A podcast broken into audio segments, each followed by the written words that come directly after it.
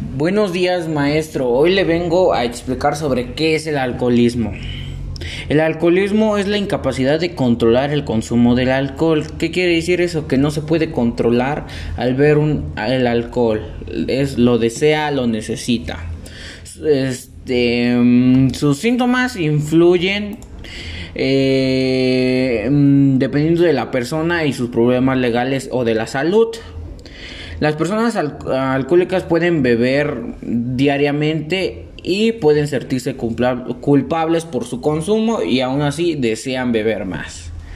Las personas pueden sufrir este, ansias, inestabilidad, mareo, sudoración, agitación, agresión corporal, agresión, comportamiento autodestructivo, comportamiento compulsivo o falta de autocontrol. En sus estados de ánimo se siente ansiedad, culpa, descontento, este, mm, soledad y siente eh, también este, náuseas, mareo.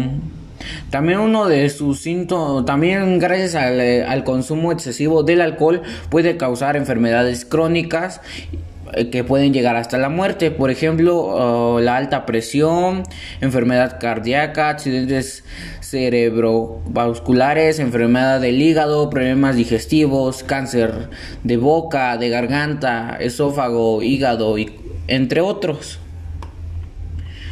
Este, puede haber unos tratamientos para, para evitar este que caiga más en el alcoholismo.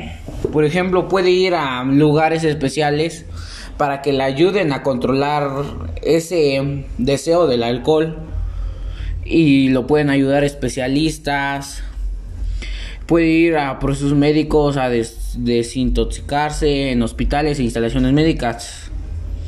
También hay terapias, grupos de apoyo, medicamentos para que lo puedan ayudar en evitar el alcohol.